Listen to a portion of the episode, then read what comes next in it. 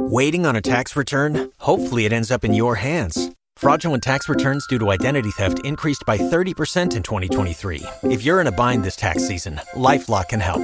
Our US based restoration specialists are experts dedicated to helping solve your identity theft issues. And all Lifelock plans are backed by the Million Dollar Protection Package. So we'll reimburse you up to the limits of your plan if you lose money due to identity theft. Help protect your information this tax season with LifeLock. Save up to 25% your first year at LifeLock.com slash aware. Que dois-je faire Alors comment ce texte est-il appliqué dans les entreprises et quels sont vos droits C'est légal, c'est irréprochablement légal. J'ai acheté un sac de grande marque sur un site de revente d'occasion en ligne. Il se trouve que le sac est une contrefaçon. Contre qui je peux porter plainte Le vendeur ou le site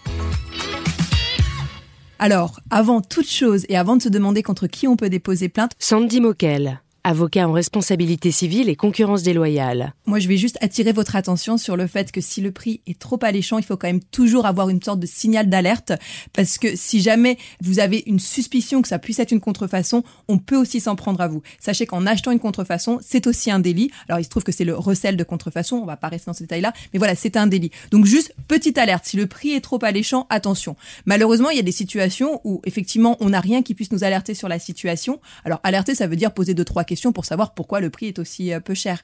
Par contre, si c'est pas de cas de figure, oui, effectivement, on se retrouve dans une situation très compliquée, on a acheté quelque chose et on s'est fait en gros arnaquer.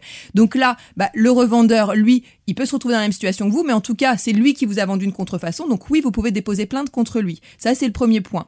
Et juste, j'en profite à ce stade-là pour faire une précision, parce que souvent, on a tendance à parler de déposer plainte un peu à tout bout de champ, alors que parfois il s'agit d'une procédure civile. C'est-à-dire que pour une contrefaçon, vous pouvez soit attaquer sur la responsabilité civile de la personne, c'est-à-dire obtenir de l'argent simplement, euh, soit effectivement déposer plainte. Et là, attention, c'est du pénal. Mais pour la contrefaçon, c'est une possibilité, c'est un délit, donc vous pouvez effectivement déposer plainte pour obtenir réparation par rapport à ce point-là. Mais donc sachez que vous avez aussi des situations où vous pouvez avoir deux personnes contre qui vous pouvez vous retourner. Si le revendeur est effectivement à l'étranger, ça peut être très compliqué et on peut se dire que ça peut être plus intéressant pour soi-même de déposer plainte contre le site qui l'a proposé. Et là, par contre, il y a des petites subtilités parce qu'il faut que le site qui euh, proposait ces ventes-là ait connaissance des articles qu'il proposait. Donc là, on a un peu une distinction entre ce qu'on appelle l'éditeur et l'hébergeur. La jurisprudence commence à se positionner pour savoir qui va être retenu comme éditeur, hébergeur. Par exemple, à ce jour, Dailymotion n'est pas un éditeur. Donc en fait, lui, on ne pourrait pas déposer plainte contre lui, alors que par exemple, eBay, lui, on peut déposer plainte contre lui, il est considéré comme éditeur. Donc voilà un peu la subtilité. Et en gros, ce qu'il faut retenir pour partenir le nom éditeur-hébergeur, c'est est-ce que, à votre avis, le site avait connaissance de ce qu'il met en ligne? Et c'est ça qui doit être important pour vérifier si on va pouvoir déposer plainte contre cette personne qui détient le site ou non. Et donc pour déposer plainte d'ailleurs, rien de plus simple, il suffit de vous rendre dans un commissariat.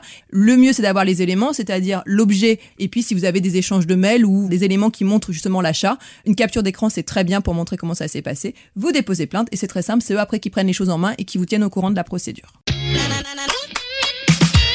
Pour conclure, 1.